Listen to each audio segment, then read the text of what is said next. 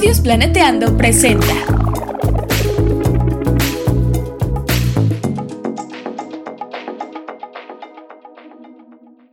Bienvenidas Bienvenidos. y bienvenides al chismecito ambiental, En este podcast nos preocupa nuestro hermoso planeta, pero también toda la vida en él. incluyéndonos. Queremos compartirles algunas reflexiones, ideas y echar el chal un ratito con ustedes y nuestros invitades. Pónganse cómodos y tomen agüita. Hola, hola, ¿cómo están? Estamos muy contentas por acá de nuevo en este episodio número 19. Casi ya llegamos al 20, Beca, ¿puedes creerlo? ¿Qué No vamos a hacer para conmemorar el 20? Estamos Pues más chismecitos. Ay, sí. Exacto, pero en este episodio 19 vamos a estar hablando de arquitectura verde. Un tema bien bonito, un tema que también puede resultar muy controversial y pues ahí estaremos echando el chisme. Estamos muy contentas porque tenemos un invitado muy especial. Hola Efren, ¿cómo estás? Bienvenido. Hola, ¿qué tal? Mucho gusto, un gusto estar con ustedes. Igualmente. Y bueno, les, les platico un poquito de, de Efren y que ahorita él, él nos cuente más. Efren Avilés Flores es ingeniero en desarrollo sustentable, egresado del Tecnológico de Monterrey, Campus Ciudad de México. Tiene experiencia internacional en la Universidad Rey Juan Carlos Madrid. Es cofundador de Switch Off, una startup de eficiencia energética y domótica. Es un Climate Re- Reality Leader y Lead Green Associate. Durante su carrera ha participado en proyectos relacionados con temas de uso eficiente de agua y energía con empresas como Lala, Covestro y BASF, así como con instituciones de gobierno como la Profepa en temas de legislación ambiental. Es emprendedor y ha participado en eventos de emprendimiento, ganando un concurso de diseño de accesorios en General Motors. Fue finalista en el Hackathon de la Ciudad de México en 2019 y finalista en el Premio de Innovación Sustentable de Walmart en 2019. Muchas gracias por estar acompañándonos. Pues bueno, no sé si Muchas quieras gracias. platicarnos un poquito más de ti, algo que quieras agregar. No, pues creo que en esa semblanza es como muy resumido todo. Este, han sido varios años desde que entré a la carrera en, en Ingeniería en Desarrollo Sustentable, donde he visto varias cosas de diferentes áreas, pero pues se me ha hecho muy, muy interesante todo este tema eh, sustentable, ambiental y todo esto en busca de un, de un beneficio común este, para nosotros.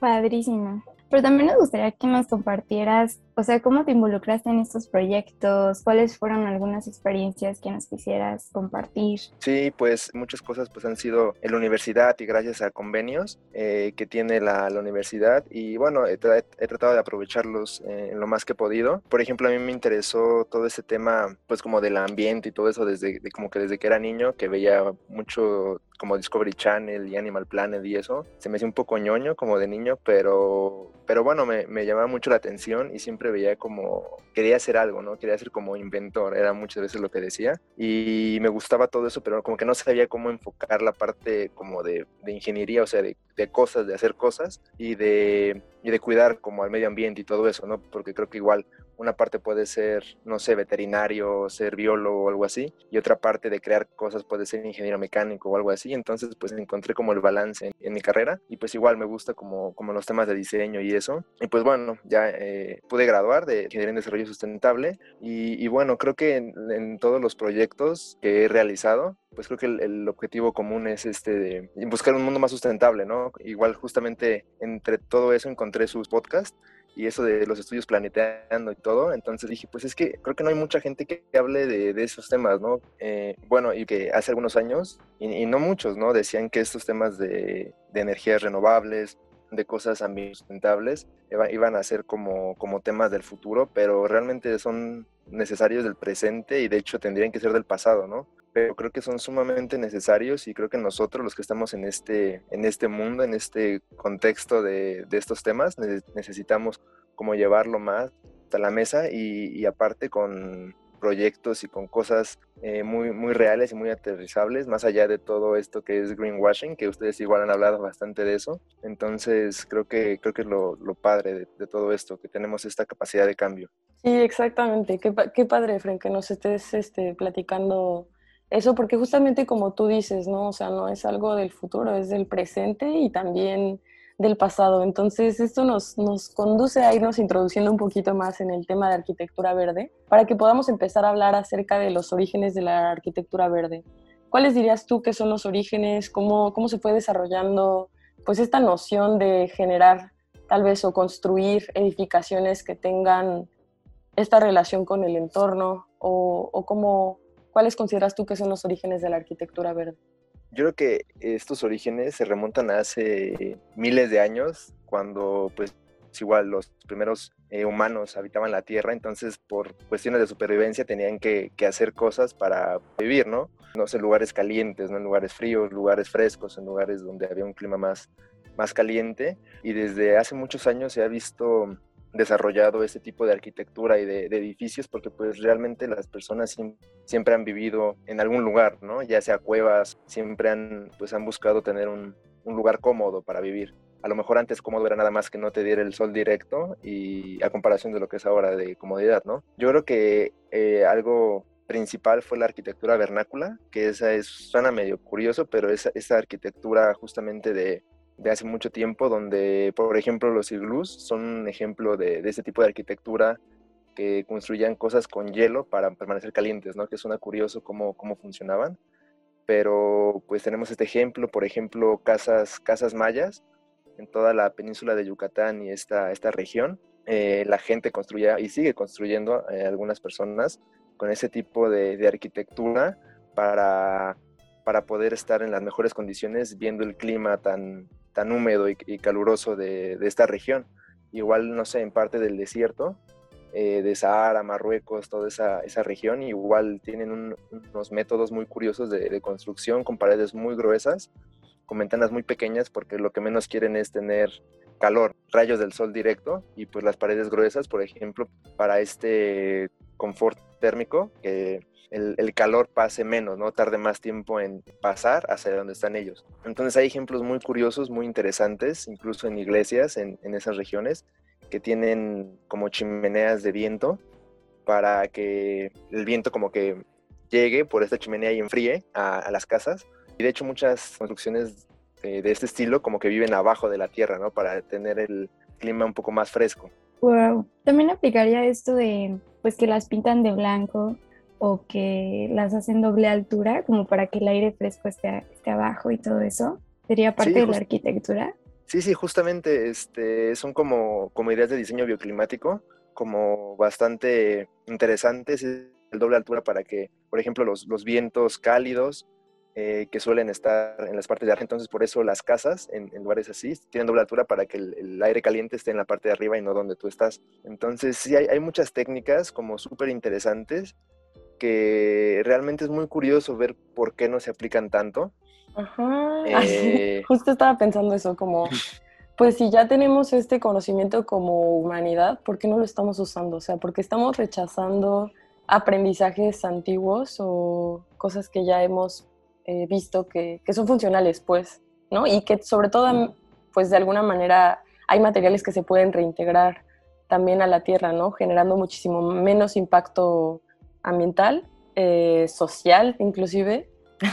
Sí, sí, sí, justamente, justamente, y creo que el, donde fue la, la ruptura, o no sé cómo podríamos llamar esto, cuando se empezó a dejar de construir así, fue cuando la humanidad empezó a tener nuevas tecnologías y ya no importaba mucho dónde estaba tu ciudad y como que no se preocupaban tanto por eso porque ya había, por ejemplo, aire acondicionado. Entonces, si tú construías una casa, no sé, en Sydney o en Brasil, pues puedes construirla igual y la climatizabas o la calentabas, dependiendo la zona, ¿no? Entonces, esto como que rompió mucho porque pues esto creo que fue en esta época donde los recursos son ilimitados y vamos a, a, gastar y a consumir, porque pues para eso es la tierra, para aprovechar sus recursos y todo, entonces creo que fue donde empezó a crecer muchísimo esta, estas tecnologías de aire acondicionado, de calefacciones, de todo esto. Sí, y bueno, así rapidísimo como eh, comercial, ahorita que estamos hablando de eso, eh, de cómo hemos olvidado también eh, un poco de este conocimiento que, que ya teníamos como humanidad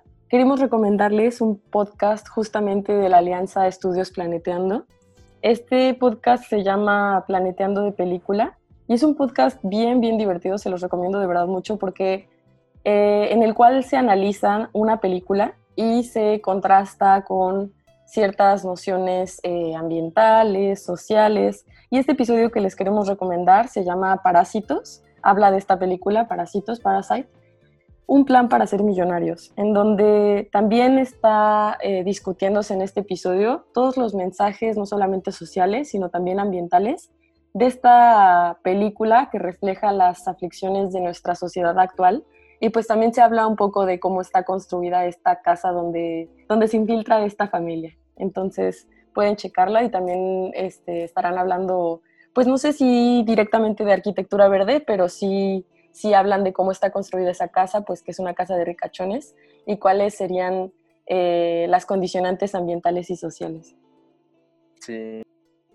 Em, ahora que hemos estado hablando de construcción bioclimática y esas cosas, pues sí quisiéramos como aclarar algunos conceptos que personalmente yo desconozco, como qué es la arquitectura verde, sus diferencias y similitudes con bioconstrucción, permacultura y otras herramientas o técnicas? Ok, pues yo creo que la bioconstrucción y todo esto que mencionas de la permacultura y todo, pues creo que van muy de la mano en, todo esto. No sé por qué se ha, habido como esta brecha entre edificios como muy modernos, sustentables, y estos edificios que son como de paja y de, otros materiales más orgánicos, ¿no? Que, que, llegas a ver como casas con, no sé, con llantas y luego cemento, luego adobe. Pero realmente eh, la bioconstrucción forma, parte de esta arquitectura verde, eh, donde, por ejemplo, la arquitectura bioclimática, pues más que nada se enfoca en ocupar todo lo que tienes en el, clima y adaptarse a, esto, ¿no? Si tienes una casa en, un lugar súper cálido, pues tratar de hacerla la más fresca en un lugar donde hace frío, tratarla de tener lo más cálido posible. Y bueno, creo que estas eh, casas que luego hemos visto, por ejemplo, en la Ciudad de México cerca, ¿no? En Tepoztlán o en lugares eh, así, también han sido muy, muy populares, están creciendo bastante, pero creo que, que falta un poco llevarlas a, otra escala. O sea, creo que no sé cómo pasa, pero hay como estos, estos dos mundos. Lo que yo quería comentarles de esto es que como que cuando pienso en arquitectura verde, inmediatamente me, me, remite como al capitalismo verde, como querer ponerle este adjetivo de verde a todo pero sin un trasfondo tan profundo. Sé que como concepto arquitectura verde nos podría ayudar inclusive a incorporar otras técnicas como la bioconstrucción, o sea, como que podría ser un concepto más amplio, abarcador, que uniera o, que, pues sí, que, fuera como un marco, ¿no? Pero no sé por qué de alguna manera, eh, inclusive por ejemplo la palabra de sustentables, sostenibilidad, después de escucharla en tratados internacionales, eh, en convenios, eh, después de escucharla tantas veces como letra muerta, o sea, como vamos a hacer algo sustentable, que, pero que a final de cuentas terminan siendo proyectos que están muchísimo más inclinados en el aspecto económico y que sustentable pues significaría considerar el aspecto ambiental, social y económico, ¿no? Pero que casi siempre es solamente una excusa para decir estamos siendo verdes, ¿no? Entonces a mí me parece, así es como una apreciación, que a veces hablar de arquitectura verde puede ser eh, llevado mucho de este lado, como por ejemplo estuve leyendo acerca de proyectos ecosustentables basados en arquitectura verde y revisando ciudades verdes, por ejemplo, como la aldea Maya en Tulum, Vía Montejo en Mérida. O sea, como que hay varios ejemplos que tú ves las fotos y dices, esto no es de materiales sustentables, o sea, en el sentido de que no se van a reintegrar a la tierra, esto solamente es un espacio con muchas albercas donde hay árboles que ni siquiera probablemente, no sé, son nativos de la región, este, que solamente fueron construidos para que sea un espacio cómodo, que sí hay áreas verdes, pero que no necesariamente tienen un cambio como tan profundo, tan radical. En cambio, la bioconstrucción a mí me da la pinta como de que son sistemas constructivos que sí pretenden generar un cambio un poco más de raíz, en el sentido de que se respetan tres principios éticos de la permacultura, que son cuidar a la tierra, cuidar a la gente y compartir con equidad. No sé si la arquitectura verde también esté basada en algo así de profundo, a lo mejor sí, lo desconozco completamente, pero me parece que la arquitectura verde busca optimizar los recursos naturales y también, obviamente, minimizar el impacto ambiental, ¿no? En cuanto a la bioconstrucción, lo que sí estuve viendo es que es muy importante considerar las necesidades específicas de quienes habitan este espacio.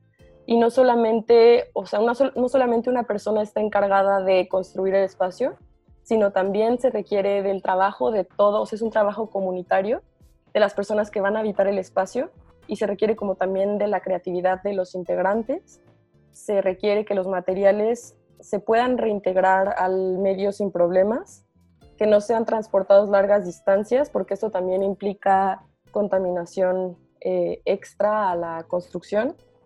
Y también otra cosa muy importante ahí en la biconstrucción es que las construcciones no son iguales en todos lados, es decir, se adaptan al clima, a las costumbres y en las necesidades específicas de los habitantes de ahí. Eh, por otra parte, hablando de arquitectura verde, eh, lo, que, lo que nos pudiste compartir, Efren, eh, me parece muy interesante y ahorita nos gustará que nos platiques al respecto, porque también hay ciertos certificados, hay ciertos requisitos para establecer que un edificio sea, bueno, si, si bien lo entendí, como considerado como arquitectura verde. Entonces, de alguna manera, eso es una regulación que nos permite ir modificando nuestro comportamiento, nuestra relación con la naturaleza hacia algo muchísimo más armonioso e integral con todos los seres vivos, porque también eso es, bueno, yo considero que es importante que lo tengamos presente, que no solo sea un beneficio para nosotros, sino que también sea un beneficio para todos los seres que habitan el planeta. Entonces, no sé, ahí ya sí me queda un poquito la duda de, qué es, cuál es tu opinión acerca de este término de arquitectura verde. Wow, tocaste como 25 temas súper importantes que tenemos que, platicar los tres. Eh, a mí se me hace muy interesante lo, principal, lo, que dijiste al principio, sobre de este prefijo de sustentable, perdón, de, de sustentable más bien, y perdón, el prefijo eco, que yo también yo siento que en esos últimos días se ha visto como, es que no sé cómo podríamos, cómo llamarlo, pero replicado o usado de unas maneras que pues es como puro greenwashing, ¿no? Que ves todas las marcas que ya son verdes, son ecos, son sustentables y, y realmente proponer una etiqueta de cartón, eh, pese a que todo su proceso y todo su ciclo de vida es bastante contaminante, eh, ya se hacen llamar sustentables o verde, ¿no? creo que es algo súper eh, feo que se está esparciendo por, por muchas marcas y por muchos medios este término eco y verde. Espera, espera. Antes de que continúes, ¿nos puedes explicar qué es el ciclo de vida? Ok. Bueno, pues el, ciclo de vida eh, prácticamente es evaluar todo el impacto ambiental que tiene algún producto eh, a lo largo de, pues, tal cual de su vida, ¿no? Desde que se extraen las materias primas hasta que se descompone o hasta que se vuelve a utilizar este, este material. Y eso lo podemos ver con, con todo, ¿no? Por ejemplo, con un celular, ¿no? De dónde vienen eh, los componentes, el plástico, el cristal, si son reciclados. Eh, literal, todos los componentes y ver, por ejemplo, no sé, el, metal, de dónde viene. Si el celular lo armaron en China y este metal lo obtuvieron de una fábrica en Angola, eh, cuánta, cuánto impacto ambiental requirió, por ejemplo, sacar este metal y cuánta agua se utilizó en la minería para, para sacar este, este metal y luego cuánto se gastó en transporte para llevarlo en barco a China, ¿no? Y luego cuánto se gastó para llevarlo en avión a Estados Unidos. Entonces es como ver cuánto es el impacto en tanto en CO2, en agua, en recursos, y tú puedes llegar en un análisis de ciclo de vida al, hasta el límite que tú quieras, ¿no? Puedes incluso, no sé, decir eh, qué gasolina utilizó el chofer que llevó a los trabajadores que iban a la mina para sacar este metal, que este metal se ocupó para hacer el celular. qué denso, yo qué denso. Sí, es lo más aplicado, ¿no? Sí, está cañón. Entonces, estos ciclos de vida igual eh, se hacen en diferentes eh, productos, procesos y todo para, para ver realmente qué tan, qué tan fuerte es el impacto, ¿no? Porque algunas veces pensamos que, que, unas cosas contaminan más que otras cuando a lo mejor realmente no es tanto así. Por ejemplo, un ejemplo de esto son como los termos, que muchas veces, igual, justamente lo, lo que decía Viole de, del impacto, este, de este como eco y eso, de los, no sé, de los termos de plástico, ¿no? O de metal, que tienes que comprarlos para reemplazar los desechables, pero pues muchas veces, por ejemplo, para utilizar un termo, para que sea, tenga un impacto no tan negativo, de estarlo utilizando tienes que ocuparlo como 3.000 veces. Entonces, pues realmente a lo mejor, si, si ya tienes tú algún vaso o algo así, pues te conviene mejor usarlo y, o pues compras tu termo nuevo y tienes que usarlo tres mil veces, ¿no? Que pues mucha gente no creo, que, y me incluyo, que compro algún termo y no lo ocupo tres mil veces porque se me pierde, se abolla, se rompe o le pasa algo. Exacto, sí, sí, sí. Pero continúa, continúa con tu idea de, de que a todo le ponemos verde y así. Ah, me, me desvié un poquito, perdón. No se vayan, vamos a un corte breve. Estudios Planeteando es una casa productora de contenido socioambiental, científico y cultural que busca un mundo más justo para todos. Si quieres apoyar en esta causa, ingresa a www.patreon.com diagonal y dona al menos 20 pesitos al mes. Continuamos. Pero sí, bueno, creo que, creo que igual estoy de acuerdo con eso, ¿no? Que hemos eh, llevado este término pues bastante lejos, eh, pero creo que lo más importante sería que que las personas fueran un poco más conscientes nada más en estos temas de qué es lo que pasa con, con los productos y si realmente están haciendo un impacto positivo. Bueno, positivo es difícil eh, llamarlo así, pero un impacto no tan negativo, ¿no? Exacto. Sí, sí, sí. Uf, Pues si yo pudiera decir, opinar algo al respecto, es que también, o sea, el enfoque de de la ingeniería, o sea, aplicada en estos temas de arquitectura, bioconstrucción y así, pues es un ámbito súper aplicado. Y pues también obviamente se ha corrompido un poco el objetivo en algunos casos, pero yo creo que tampoco hay que negar que es un gran esfuerzo por volver a reconciliar estas cosas que se rompieron, ¿no? O sea, esta, esta eh, manera de, en la que estamos construyendo el mundo también pues impacta incluso en cómo nosotros estamos construyendo esta naturaleza, pero también comparto mucho esto de que, pues sí, llega a ser el negocio de, de algunos, ¿no? Y eso es lo preocupante, o sea, que se pierda de vista lo que dice como el objetivo principal que tiene pues raíces muy profundas, o sea, éticas y filosóficas de ser. Entonces, pues sí, si quieren pasemos a la siguiente parte. Sí, sí, sí. Tapa mucho, la verdad.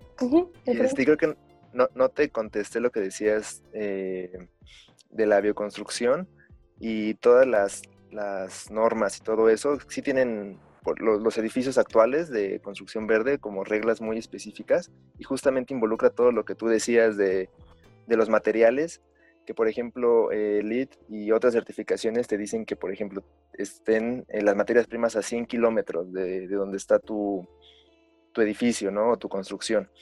Entonces tienen varias características, tanto en transporte, eh, la gente, los materiales, tanto qué se va a hacer ahora y también cuál puede ser el uso después, ¿no? Eh, si a lo mejor en 50 años ese edificio se puede utilizar y cómo se van a reciclar o cómo se van a reutilizar los materiales. Y otra cosa que igual comentaste era de estos aldeas de Tulum y de estos lugares, igual a mí se me hace como horrible, yo, yo he visto anuncios y de hecho he preguntado nada más por, por curioso, eh, terrenos y cosas que venden en, regiones de, por allá y he preguntado que, pues, qué es lo que son sustentables, ¿no? ¿Qué construcciones son sustentables o por qué? Y lo único que me dicen es que tiene una alberca o que tiene un centro de spa y de meditación. Sí, mamo. y es como que, güey, o sea, ah, yo he visto, por ejemplo, mucho en, en casas que construyen casas como si fueran sellos, ¿no? O sea, construyen 100 casas iguales, ¿no? Cuando construyen 100 casas iguales en Yucatán que en Puebla. Entonces es más increíble cómo, cómo pasa eso, ¿no? Creo que eso también va un poco más por temas eh, políticos y económicos claramente, que buscan hacerlo lo más rápido, que sea lo más barato y que tenga como este, este plus, ¿no? Como este centro de spa o estas cosas que lo hacen llamar sustentable, cuando realmente, pues, no, no tienen un, o pocas construcciones tienen un enfoque realmente sustentable, ¿no? Tomando varios parámetros de reducción de agua, de consumo de energía, de todo esto, cuando en estos lugares pues es prácticamente lo mismo, solamente que con una, con una máscara, ¿no? Verde o que le ponen más plantas y creen que ya, ya es una aldea sustentable. Claro. Y de esto, ¿nos podrías contar algunos ejemplos de proyectos en México y Latinoamérica donde que tú observes que haya sido un proyecto exitoso respecto a esto que estamos platicando? Sí. Eh, por ejemplo, en, Monterrey eh, están por terminar un, centro que se llama WOM Wellness Zero Building, que esta certificación eh, busca tener un impacto cero. yo sé que no está como tan fácil visualizarlo, de una manera como recta, ¿no? Que tú lo ves y dices, güey, pues este, este edificio lo, lo, hicieron con materiales, que es con cemento, con cosas así, pero si haces como el, análisis completo, puedes ver que a lo mejor los materiales eh, vinieron de un lugar cerca, eh, la energía que se produce eh, es a partir de fuentes renovables. Muchas veces en el sitio pues no es tan fácil, pero lo que hacen es que compran certificados de energías limpias a empresas que producen energías verdes. Por ejemplo, en Oaxaca, una energía eólica, compran estos certificados para que la energía de algún modo sea como para ellos. Es un tema igual, medio, medio complejo de la energía, pero compran estos certificados para que se pueda eh, hacer el, estudio y decir que, esta, que toda su energía viene de una fuente renovable, así como, como sistemas de, de captación de agua pluvial, de tratamientos de aguas y, cosas pequeñas, eh, ya en edificios pues, más robustos. Por ejemplo, tuve la oportunidad de visitar un edificio LEED aquí en la Ciudad de México, en Miscuac, eh, que me parece que era LEED Platinum, y sí tenía controles muy, muy avanzados en, en temas de energía y cosas también sencillas, como por ejemplo los elevadores, muchos, eh, unos estaban bloqueados para que no pudieran subir dos pisos, ¿no? Que mucha gente, uno o dos pisos subía en elevador. Entonces, a lo mejor, pues, pues, es algo pequeño, ¿no? No es tan impactante, pero un edificio de, no sé, de 40 pisos, pues ya es un impacto, pues, muy grande, ¿no? Claro. Eh, y poco a poco se están haciendo estos, estos esfuerzos para, para poder hacer edificios más eh, sustentables es, es, es, difícil llegar, yo creo que a un edificio eh, totalmente así que no tenga un impacto, pero ya, ya hay algunos casos que de hecho son edificios regenerativos en otros países que aportan más de lo que consumen. Si, si, analizas como todo este ciclo de vida que les platicaba, todo este impacto que tienen a la larga de energía, de consumo y todo esto, que generan más energía de las que ellos eh, consumen. Y, estos eh, edificios, pues también es algo que se ve a la larga, ¿no? No es algo que veas instantáneamente. Y bueno, en, México, de edificios LEED, por ejemplo, hay más de mil edificios certificados. Eh, hay varias categorías, hay cuatro categorías. Entonces, es, pues bueno, estos son los edificios que, que hay para buscar tener ahorros en agua y energía. Pues bueno, esto que nos cuentas se me hace muy interesante y la verdad desconozco cómo se lleva a cabo esta certificación, pero sí, o sea, una parte muy controversial es que luego se ha vuelto, o sea, esas certificaciones y las certificadoras pues se han vuelto así como que el negocio verde, pero también, bueno, se agradece que se vaya aplicando cada vez más eh, pues esta ingeniería, esta tecnología en hacer, en disminuir esos impactos, ¿no? Pero aún así como que siento que es difícil, es difícil ese tema en específico. Es bastante difícil y yo creo que pues siempre va, a gobernar la, parte económica, pero bueno, yo creo que en la parte sustentable que tienes que balancear la parte económica, social y ambiental, pues, pues nos gustaría siempre que fuera un poco más la parte ambiental, ¿no? Eh, tratar de darle un peso más grande, pero si, si tú tratas de equilibrarlo para decirle a estas personas que, bueno, que si tienes un edificio LEED, un edificio más sustentable, a la larga van a pagar menos agua, van a pagar menos luz y, este, y van a poder vender un poco más caro sus, sus departamentos, sus, oficinas. Esto también eh, les hace como clic y les puede parecer llamativo, ¿no? Este, aunque ellos lo vean por la parte económica y pues tú veas como la parte ambiental, lo que, que es bueno, ¿no? Que va a gastar menos. Pues sí, creo que es un poco el mundo al que nos estamos enfrentando, ¿no? O sea, como la realidad y que pues de pronto sí hay que como que camuflar los intereses ambientales, lamentablemente con pues con los intereses del capital. Eso, eso se me hace muy, muy voy a llorar. Pero eso es parte de mis depresiones y si quieren hacemos otro podcast de eso. Ecoansiedad. De ecoansiedad. Pero bueno, o sea, vámonos a, a esta parte de cuáles consideras que son las trabas políticas, económicas y sociales para implementar estos proyectos, que yo creo que ya sacamos algunos trapitos, la neta. Sacando los trapitos. Sí, pues yo creo que para empezar las regulaciones están un poco muy laxas, o sea, seguimos teniendo regulaciones de hace más de 20 años, 30 años, que, que ya deberían de cambiar. Poco a poco lo están haciendo, pero pues ya el mundo no está para tener estos consumos de hace 30 años, ¿no? Incluso 50 años. Entonces creo que para empezar tiene que haber un poco más regulaciones que en otros países ya se están haciendo. Este, también eh, mucho es que faltan incentivos, por ejemplo, en esto de los paneles solares.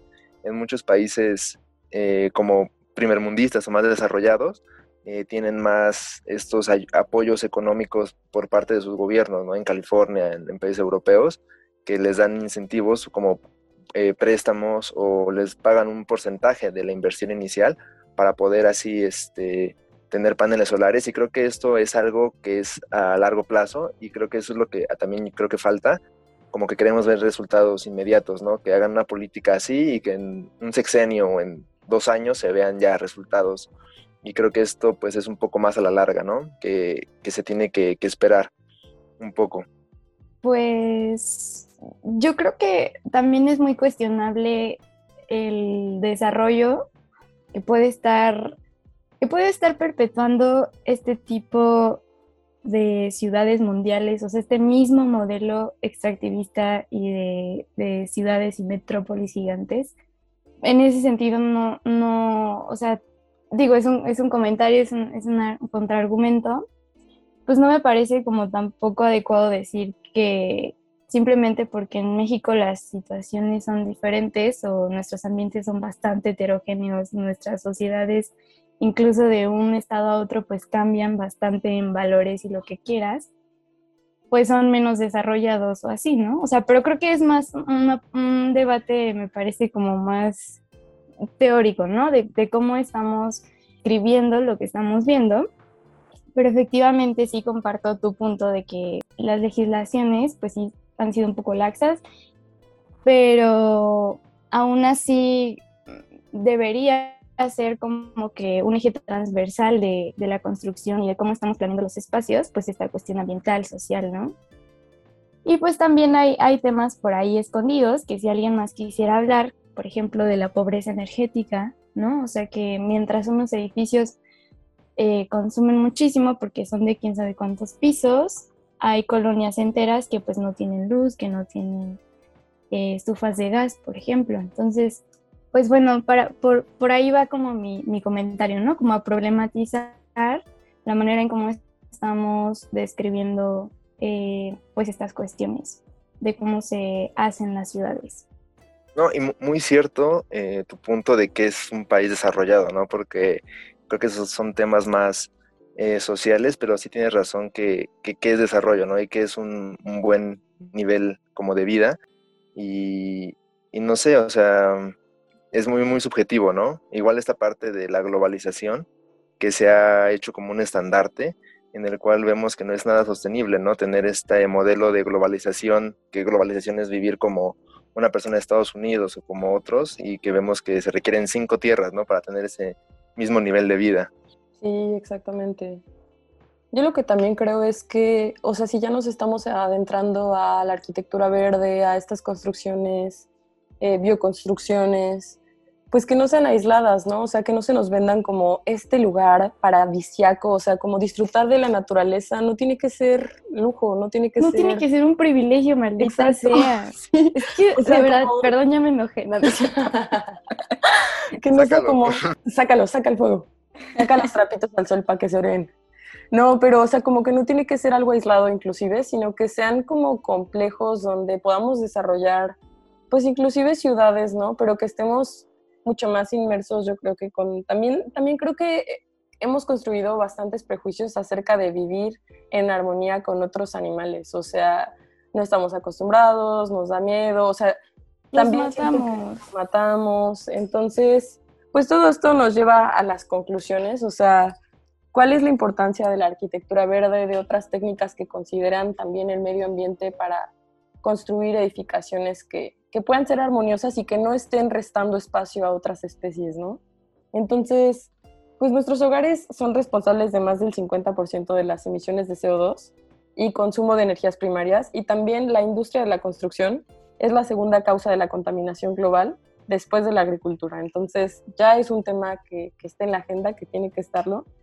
Y, y, pues cómo vamos a, o sea, le estamos estamos eh, en este episodio platicando acerca de, toda esta importancia, vemos que hay diferentes beneficios en considerar una arquitectura verde, bioconstrucción, todas estas técnicas, que tendremos espacios pues, con mejores condiciones de salud, eh, también una reducción de gases de efecto invernadero, disminución inclusive en los costos de, todo el proceso de generar pues, los materiales que se van a utilizar, un ahorro energético si estamos considerando desde dónde se, normalmente se desplazan los materiales para ser utilizados después. O sea, es un ahorro energético de recursos. Y otra cosa que también me parece muy importante es eso, o sea, es como la conciencia que tenemos del mundo que habitamos, o sea, no solamente cuánto nos vamos a ahorrar económicamente, sino pues cuánto, o sea, desde la perspectiva filosófica y ética también cuánto estamos dando el espacio a otras especies para que habiten ese espacio y no solo estamos dándole, ¿no? Sino a ellos les pertenece esos espacios y pues no quitarlos. Este, no sé de ustedes qué opinen al respecto o si quieran decir su propia conclusión. Si quieres tú primero, Efren. Y bueno, en conclusión justamente era un poco lo que decía Viole antes, eh, sobre las poblaciones y las ciudades, creo que es muy importante ver que el 1% más rico de la población mundial es la que contamina el doble que el 50% más pobre. Entonces, pues las ciudades ricas y las ciudades que tienen estos eh, grandes lujos y grandes consumos, pues son responsables prácticamente de la mayor contaminación del planeta. Entonces, creo que ahí es donde está el impacto. Exacto. Sí, bueno, pues la mía es que o sea, sí es una herramienta tener todo este conocimiento desde la arquitectura verde, desde el diseño, porque de hecho, si mal no recuerdo, eh, este episodio surgió por un comentario que yo hice en un episodio de que el diseño no necesariamente es más caro, pero sí tenemos que tener como más creatividad. Entonces, en ese sentido, Em, a mí me gustaría darle ese giro, o sea, más que decir que lo que ya todos sabemos, que básicamente, pues una muy buena parte de los ambientalismos están haciendo negocio con, esta, con, la causa, están lucrando con esto, pues hay otra parte que sí intenta eh, volver a poner estos temas sobre la mesa, volver a, construir naturalezas y mundos en donde pues todo sea más equitativo e incluso en donde el centro no seamos nosotros, ¿no? O sea, que no sean solo los, los humanos, sino también otras especies. También con el enfoque de justicia social creo que es lo que nos podría dar como un giro a, de qué sustentabilidad estamos hablando, ¿no? Porque también creo que eso es lo que ha pasado últimamente, que como que hay sustentabilidad, pero pues la de las empresas, ¿no? Y está la de la academia. Y está eh, la que realmente se lleva como la práctica y hay como todo un desastre ahí pero lo que sí es más importante es resaltar eso, que, que a lo mejor eh, estamos en ese camino de reconocer que es necesario eh, un, mejor diseño, una arquitectura más armoniosa, pero sin dejar de lado, por supuesto, factores pues, de justicia social, esto que les comentaba, ¿no? De que pues también en las ciudades, en las mismas ciudades hay desigualdades enormes. Entonces eso también nos hace preguntarnos si esas son las ciudades que queremos, si esos son los espacios que queremos habitar, si esos son los espacios que queremos construir. Pero bueno, hablando de lo realmente aplicable, pues sí, yo creo que sí hace, sí es una buena herramienta, digamos, para, digamos, mitigar, disminuir los impactos, pero sí hay que irnos con cuidadito y sobre todo hacer énfasis en, en que pues es un proceso creativo también el diseño y eso se me hace como lo más lindo cuando hablamos de tanto bioconstrucción como arquitectura verde, porque para la creatividad necesitamos muchas ideas y mucho diálogo. Entonces creo que esa puede ser un área de oportunidad en este ámbito, como ven. Muy bien, creo, creo que lo último que, que decías del diseño es súper importante y justo, o sea, no, no, siempre tiene que ser más caro, solamente hay que tener un poco de, de talento y conocimiento para para poder desarrollar esto tanto en productos como en edificios, como en un montón de cosas. Si se hacen las cosas como pues más organizadas, se puede ahorrar eh, bastante, ¿no? Incluso puedes, puedes ver, por ejemplo, en empaques o en diferentes cosas así, que se optimizan bastante recursos y, puedes hacer un montón de cosas, ¿no? Teniendo un buen diseño. Exacto, o sea, aprovechar esa eficiencia sin dejar de lado las otras eh, cosas que nos faltan por construir y hacer, ¿no? Creo. El lema de, del final de este episodio va a ser pónganse cómodos y bioconstruyan. Suena bien. Es broma. Ay, qué Ay pues no sé. Es broma. y apenas así no me dio risa, adiós. me siento enojado. Me enojo. muchas gracias. O sea, sí, de verdad, muchas gracias. aportes, Efren, por compartirnos desde tu perspectiva. Que pues la verdad, o sea, sí, o sea, como que hay que dialogar más entre disciplinas, porque a mí, a mí se me hace muy valioso todo lo que ya se ha eh, hecho y así en, dentro de las ingenierías y la parte del diseño y así, pero como que no hay mm, tanto diálogo, porque pues se traen así de que el pique, ¿no? Teórico y así. Yo diría que es más bien diferencia de enfoque. Esa, esa yo creo que es como lo que ha separado estos diálogos. Pero a mí se me hace muy valioso que estos espacios existan y por eso te agradecemos muchísimo tu tiempo y que te rías de nuestros chistes malos, como de que no. muy bueno, muy buenos los chistes. Sí, creo, creo que es muy importante estos diálogos entre disciplinas para no estar como aislados, ¿no? Porque siempre eh, tenemos estas cuestiones y creo que entre más eh, ampliemos eh, este conocimiento es mejor para todos y pues a final de cuentas buscamos lo mismo, ¿no? Exacto. De diferentes maneras, pero, pero lo buscamos. Y bueno, muchas gracias por, por escucharme. Creo que hay muchos temas de los cuales salen más ideas que, pueden igual eh, desarrollar y me, me, gustaría seguirlas escuchando. Muchas gracias. Abrazos a todas las personas que nos están escuchando. Un abrazo a ustedes dos. Gracias, de verdad. Nos vemos hasta la próxima. Gracias. Gracias.